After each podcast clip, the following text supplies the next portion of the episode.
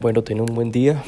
Hoy martes 18 de enero tenemos la oportunidad de, de, seguir compartiendo este espacio. Este espacio en medio de esta serie abriendo puertas, puertas abiertas. Que bueno, ya, ya estamos en la recta final y pues bueno, hoy vamos a compartir un tema, un tema muy especial y quiero pues invitarte a que escuches Nehemías capítulo 1 versículo 4 dice así.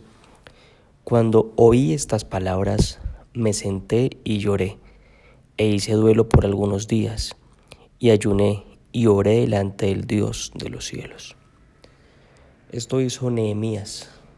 Le llegó una noticia. Llegó a sus oídos la información. Posteriormente dice que se sentó, lloró, luego hizo duelo, luego ayunó y oró. Noticias, esa clase de noticias que nosotros no estamos preparados para recibir. Esas noticias que evidentemente traspasan el alma, el corazón, el interior. Nehemías era un hombre de confianza de aquel rey de aquella época, el rey de Babilonia. Sobre sus hombres tenía grandes responsabilidades. Le tocó detener su agenda. Dice, lloró se desplomó por dentro. Una pérdida. ¿Quién puede superar una pérdida?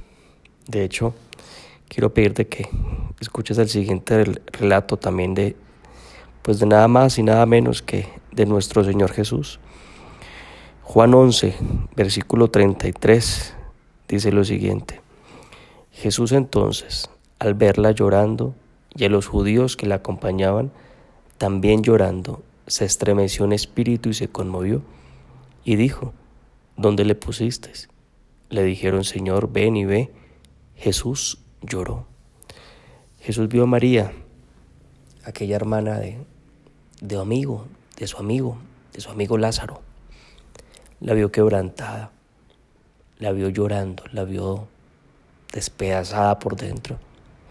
Pero también Jesús vio al grupo de personas que la estaban acompañando y las personas también se lamentaban, se quejaban, todos lloraban. ¿Cuál fue la respuesta de Jesús ante, ante esto que vio? Pues la respuesta de Jesús es que Él se estremeció. E, e, ese sentimiento, e, eso que hace hasta temblar el cuerpo, se conmovió y también lloró.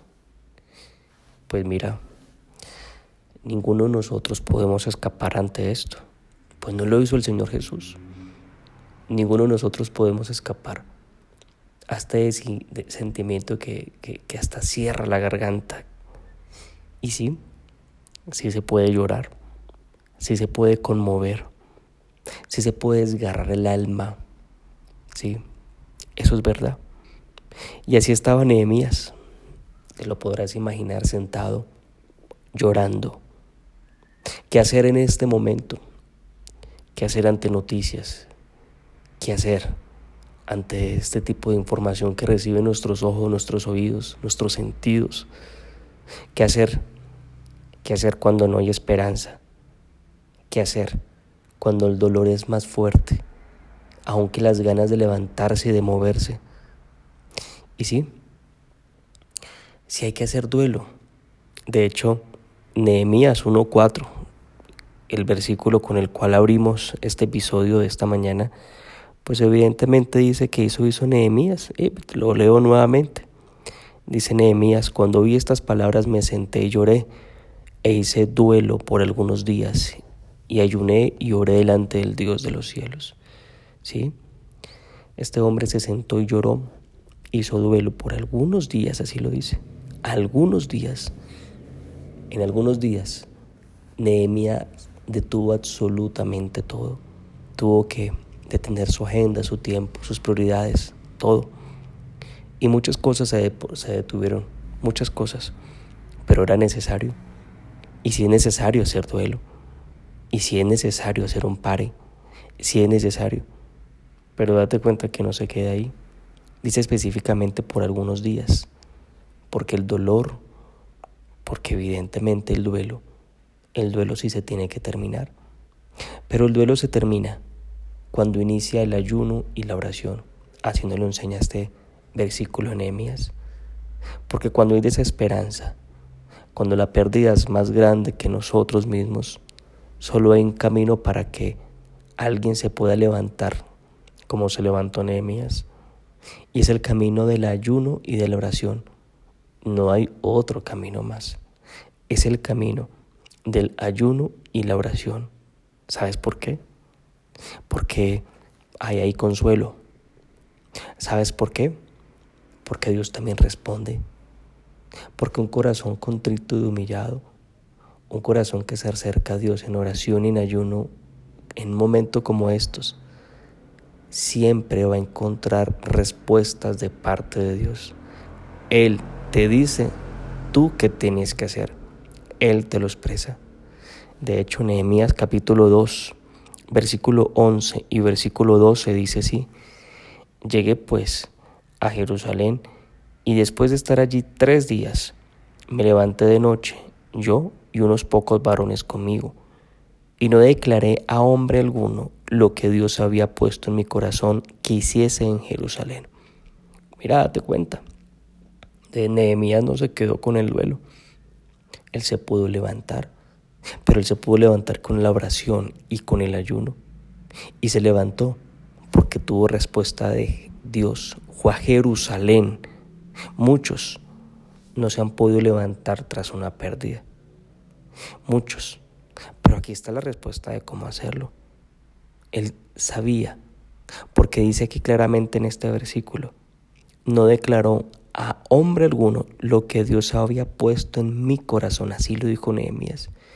Dios pone en el corazón tuyo lo que ha de hacer cuando hay oración y cuando hay ayuno. Mira lo que nos enseña Nehemías. ¿Qué malo puede hacer? ¿Quién es el que conoce los tiempos? ¿Algún otro omnipotente? ¿Algún otro omnisciente? ¿Alguien más que lo conozca?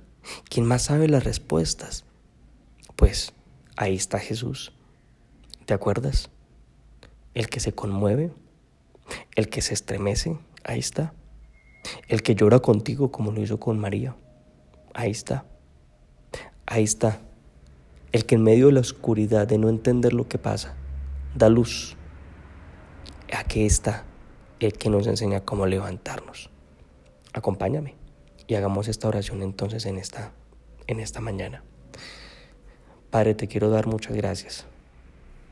Gracias por, por lo que nos enseñas. Gracias porque más, porque nadie más puede. Absolutamente nadie más lo puede. Nadie más conoce el dolor de un alma. Muchos nos pueden decir te entendemos, pero eso no es verdad. Solamente tú eres el único que puede entender lo que hay en el corazón de cada uno de nosotros. Solamente tú puedes entender el corazón que está quebrantado, está roto por dentro, ante una pérdida, ante un dolor, ante unas lágrimas. Solamente tú. Gracias. Porque el, el único que nos puede renovar las esperanzas, el único que nos hace fuertes, el único que nos puede levantar, pero también el que nos hace sensibles, humanos, eres tú. Tú nos recuerdas a nosotros lo frágil que somos, lo sensibles que somos. Nos recuerdas que sin ti o fuera de ti, esta vida no tendría ningún sentido. Gracias. Gracias por esta mañana. Te pido entonces tu bendición, que el Dios que trae consuelo, pero también que declara su voluntad a tu vida, te bendiga. En el nombre de Jesús. Amén y amén.